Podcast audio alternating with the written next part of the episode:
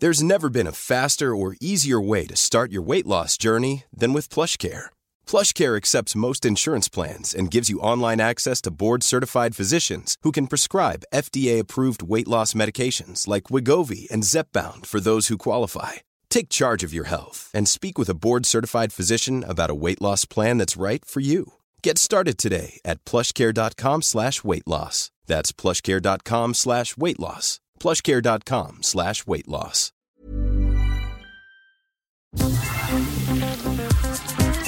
Eilmeldung. Der Newsflash mit Ari Gosch.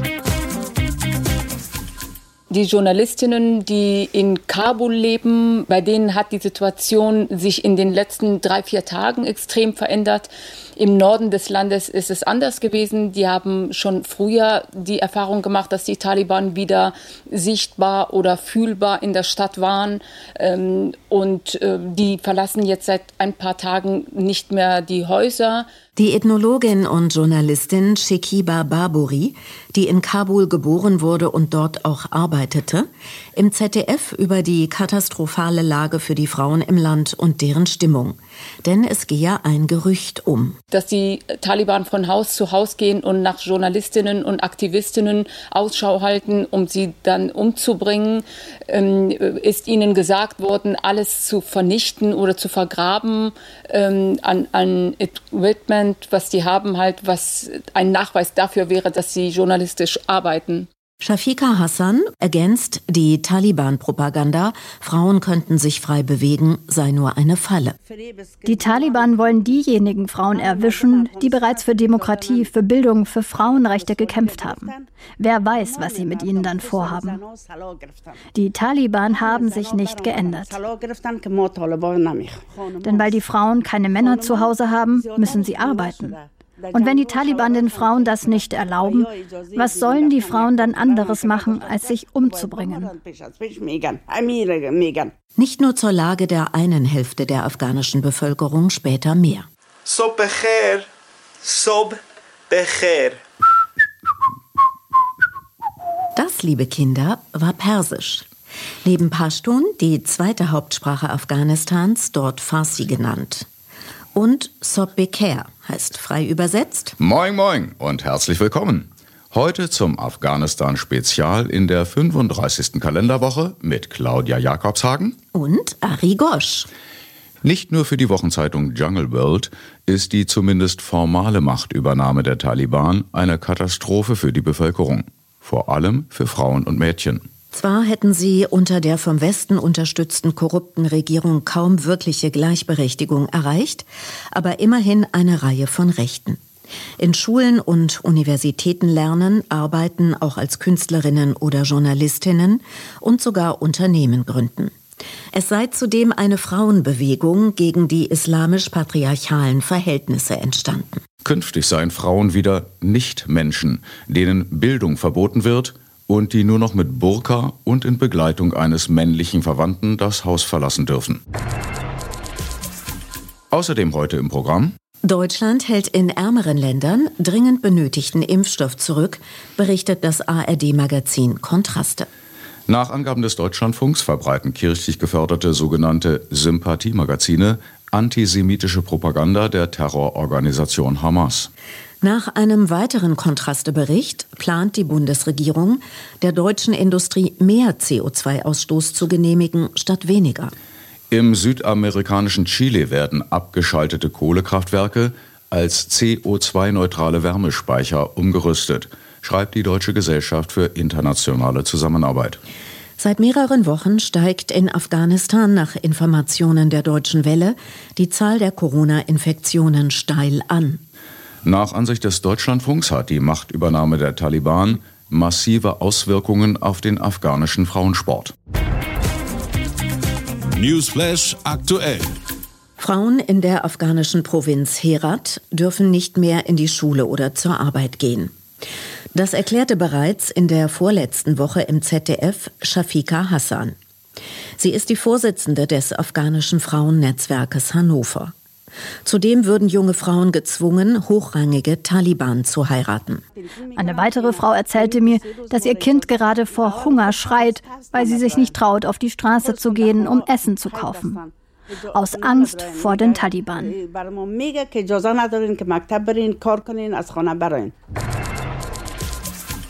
Einem Medienbericht zufolge könnten die Taliban in Afghanistan zwar gegen den Westen gewonnen, aber im Land selbst nicht gesiegt haben. Laut der Wochenzeitung Jungle World ist die Bevölkerung der Hauptstadt Kabul so jung, dass viele keine Erinnerungen an die letzte Taliban-Herrschaft haben. Im Norden des Landes sowie in den Gebieten der Hazara würden sich schon Milizen reorganisieren, um sich mit Waffengewalt gegen die Taliban zur Wehr zu setzen. In kleineren Städten habe es bereits Protestkundgebungen gegeben. Auch die ARD-Tagesschau-Berichte zurzeit formiere sich der militärische Widerstand gegen die Taliban. Eine sogenannte nationale Widerstandsfront von Afghanistan, rund 150 Kilometer nordöstlich der Hauptstadt Kabul im Panjshir-Tal. Befehlshaber sei Ahmad Massoud, dessen Vater als Kommandeur der Nordallianz gekämpft hatte und am 9. September 2001 ermordet wurde. Die Bundesregierung habe sich von der schnellen Machtübernahme in Afghanistan überrascht gezeigt, berichtet die Jungle World. Aber diese sei vorherzusehen gewesen. Denn die Taliban seien keine Steinzeit-Islamisten oder Motorradbanden, wie es oftmals verharmlosend heiße, sondern moderne Weltanschauungskrieger, die geduldig und taktisch flexibel auf ihr strategisches Ziel hinarbeiten. Die Errichtung einer rigiden Scharia-Herrschaft zunächst in Afghanistan, dem Anspruch nach aber weltweit. Ihr Repertoire ist vielfältig. Es umfasst keineswegs nur Waffengewalt, sondern zum Beispiel auch zahlreiche Internetseiten und eine starke Präsenz in Medien wie Telegram und WhatsApp sowie kalkulierte außenpolitische Vorstöße. Mehrere Länder haben laut ZDF nach der Machtübernahme der Taliban angekündigt, die Hilfsgelder für Afghanistan zurückzuhalten. Ein Großteil der Entwicklungshilfe Deutschlands sei bislang für Afghanistan bereitgestellt worden. Jetzt seien rund 430 Millionen Euro eingefroren worden, bis auf die humanitäre Hilfe. Deutschland hält Impfstoff zurück, um für die dritte Corona-Impfung gerüstet zu sein, berichtet das ARD-Magazin Kontraste. Gleichzeitig fehlten die schützenden Medikamente vor allem in Afrika, aber auch in asiatischen Ländern wie Afghanistan. Der Leiter des ärztlichen Impfzentrums Pfaffenhofen, Dr. Peter Korzinek, wollte nach eigenen Angaben über persönliche Kontakte 30 bis 50.000 Dosen AstraZeneca nach Namibia spenden und die Impfungen vor Ort organisieren. Resultat? Verbot, da wegen der Haftung Hersteller gefragt werden müssten. Janosch Dahmen für Bündnis 90 Grüne im Bundestag kritisiert. Da gab es doch anderthalb Jahre oder zumindest jetzt ein Dreivierteljahr, äh, in dem man sich hätte darum kümmern können, diese Verträge anzupassen, weil es war klar, dass der Punkt kommen wird, wo wir mehr Impfstoffe als Impflinge haben, völlig unbenommen der Impfbereitschaft, weil wir viel mehr Impfstoff bestellt haben, als letztlich hier gebraucht wird. Der Grund für die Lagerhaltung ist laut ARD der Plan von Gesundheitsminister Spahn, eine Impfdosis pro Einwohnerin zu horten. Gleichzeitig werde schnelle Hilfe für arme Länder unterlassen. Nach einem Bericht des Deutschlandfunks stehen kirchlich geförderte sogenannte Sympathiemagazine in der Kritik. Mehr Wissen, mehr Durchblick im Nahostkonflikt. Mit den Sympathiemagazinen Israel verstehen und Palästina verstehen. Unterstützt und gefördert vom Bundesministerium für wirtschaftliche Zusammenarbeit und Entwicklung, dem evangelischen Hilfswerk Brot für die Welt und dem katholischen Missionswerk Missio. Die Hefte stammten zwar aus den Jahren 2014 und 2019, hätten aber den Anspruch, auch die aktuellen Konflikte zu erhellen. Die KritikerInnen sehen darin dem Bericht zufolge klar antisemitische Propaganda der Terrororganisation Hamas. Der Antisemitismusbeauftragte der evangelischen Kirche sehe Gesprächsbedarf. There's never been a faster or easier way to start your weight loss journey than with PlushCare. PlushCare accepts most insurance plans and gives you online access to board-certified physicians who can prescribe FDA-approved weight loss medications like Wigovi and Zepbound for those who qualify. Take charge of your health and speak with a board-certified physician about a weight loss plan that's right for you. Get started today at plushcare.com slash weight loss. That's plushcare.com slash weight loss. plushcare.com slash weight loss. Nach einem Bericht des ARD-Magazins Kontraste plant die Bundesregierung der deutschen Industrie, mehr CO2-Ausstoß zu genehmigen statt weniger. Das widerspreche klar dem Pariser Klimaabkommen.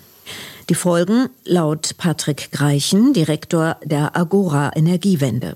Wir werden 2021 einen deutlichen Anstieg unserer Treibhausgasemissionen haben. Unsere Prognose ist 50 Millionen Tonnen mehr. Das ist der größte Anstieg seit 1990. Der die Bundesregierung beratende Klimaexperte Lucht bestätigt. Wenn man sich den Reduktionspfad ansieht und ausrechnet, wie viel jedes Jahr emittiert wird und diese Emissionen aufaddiert, dann kommt eine Gesamtemissionsmenge heraus, die deutlich über dem liegt, was man für einen 1,5 Grad Pfad bräuchte. Es würden also seiner Ansicht nach mehr Emissionen geplant als zulässig. Ja, so ist es. Nur bei der Hälfte der Emissionen wäre das Pariser Ziel zu erreichen.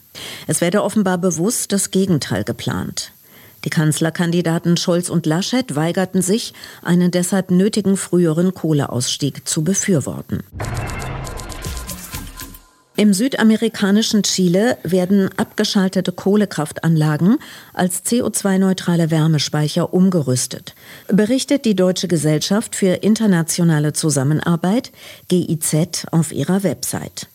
Die alten Kraftwerke funktionierten dann im Prinzip wie eine Batterie.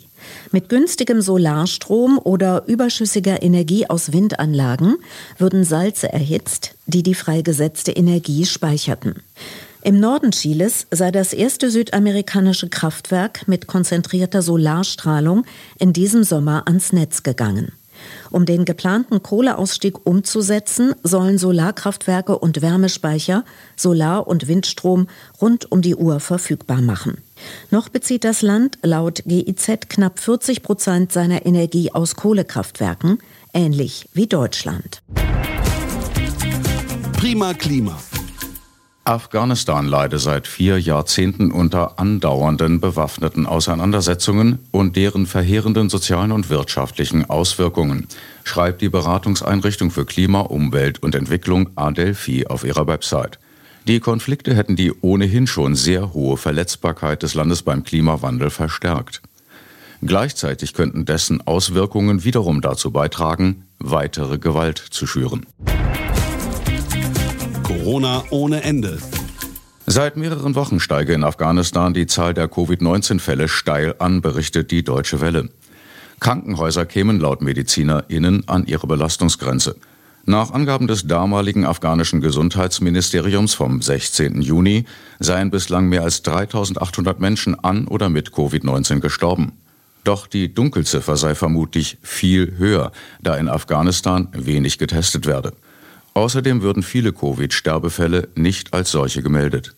Der Staat habe schon vor der Machtübernahme der Taliban Schulen, Universitäten, Hochzeitssäle und Kosmetiksalons geschlossen, um die Welle zu brechen. Aber diese Maßnahmen hätten nicht den gewünschten Effekt erzielt, da Märkte und Läden offen geblieben seien. Die meisten Menschen trügen dort keine Masken und hielten sich nicht an Vorgaben. Dazu werde nur langsam geimpft. Eine Million Dosen bisher bei 36 Millionen AfghanInnen. National nicht egal.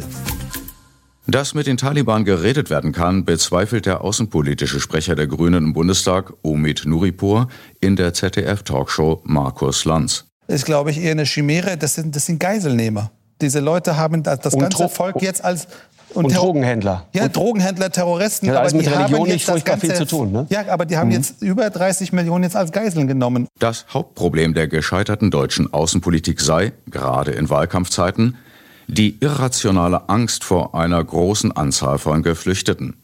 Und das sei weltweit bekannt und der Unique Selling Point der Deutschen dass die Angst haben vor Flüchtlingen und alle anderen. Äh, der, der Diktator in Ägypten fängt mit dem Thema an, wir bezahlen mittlerweile Milizen im Westen vom Sudan, dass sie die Grenzen schließen.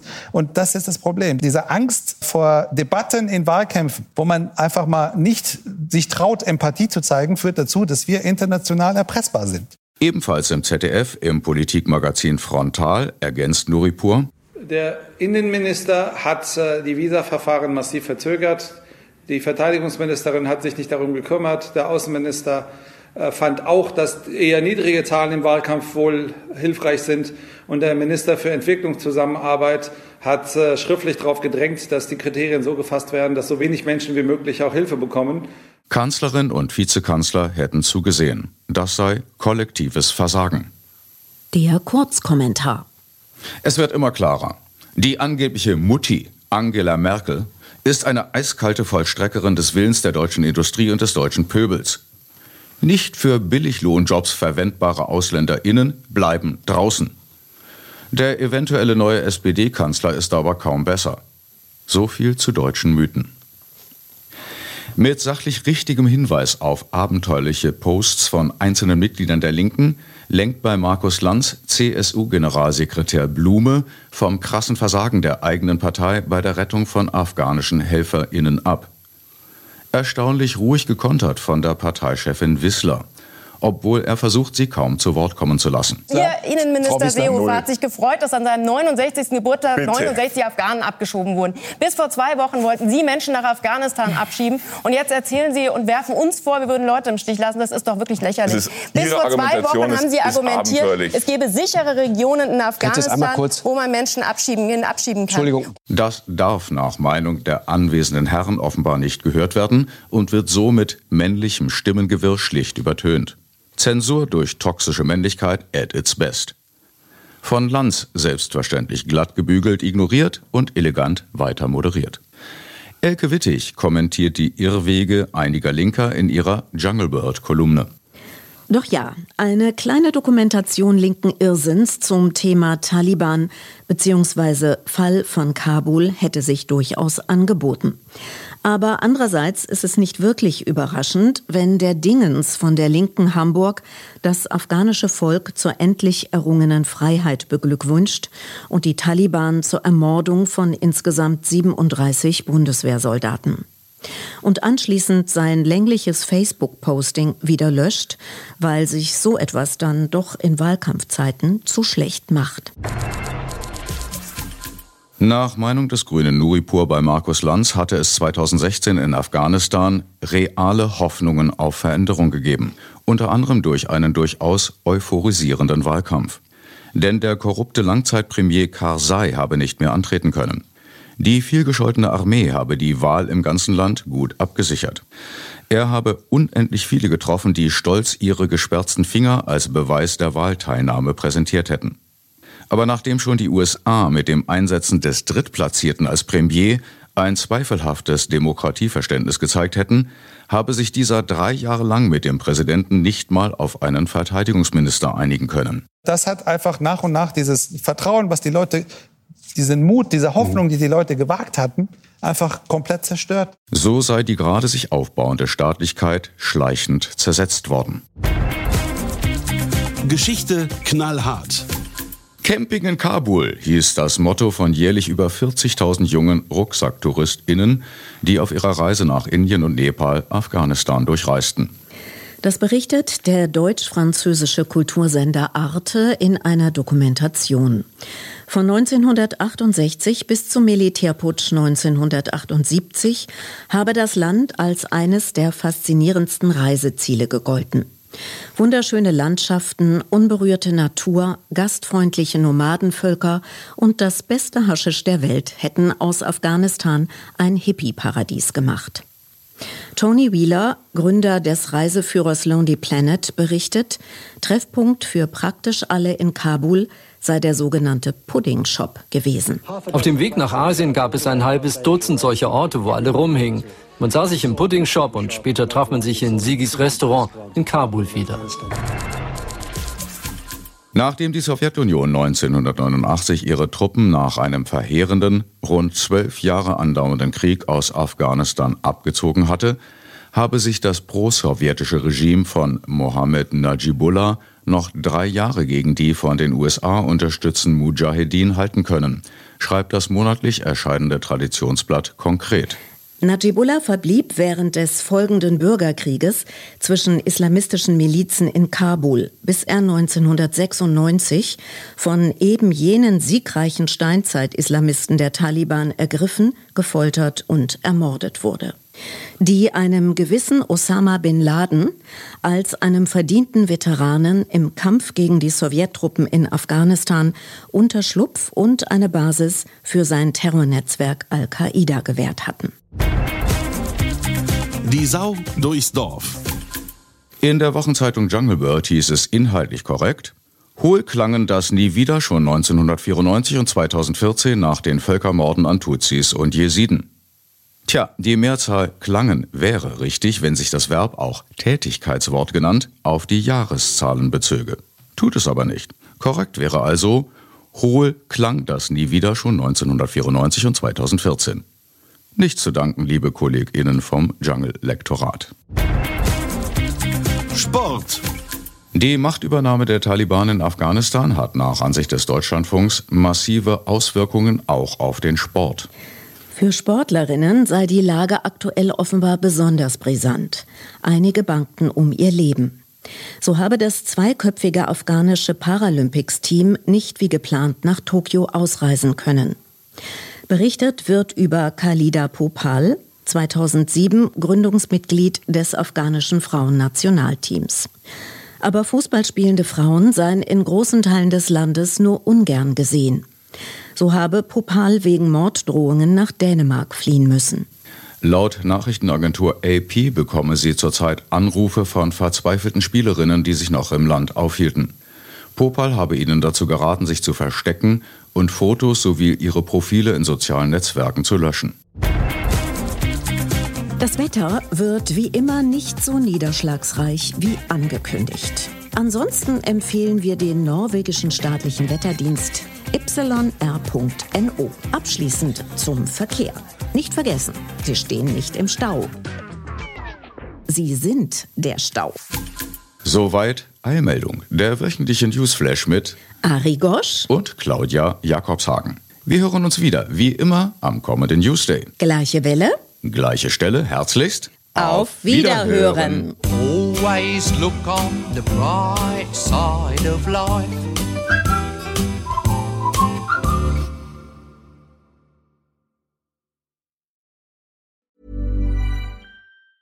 Planning for your next trip?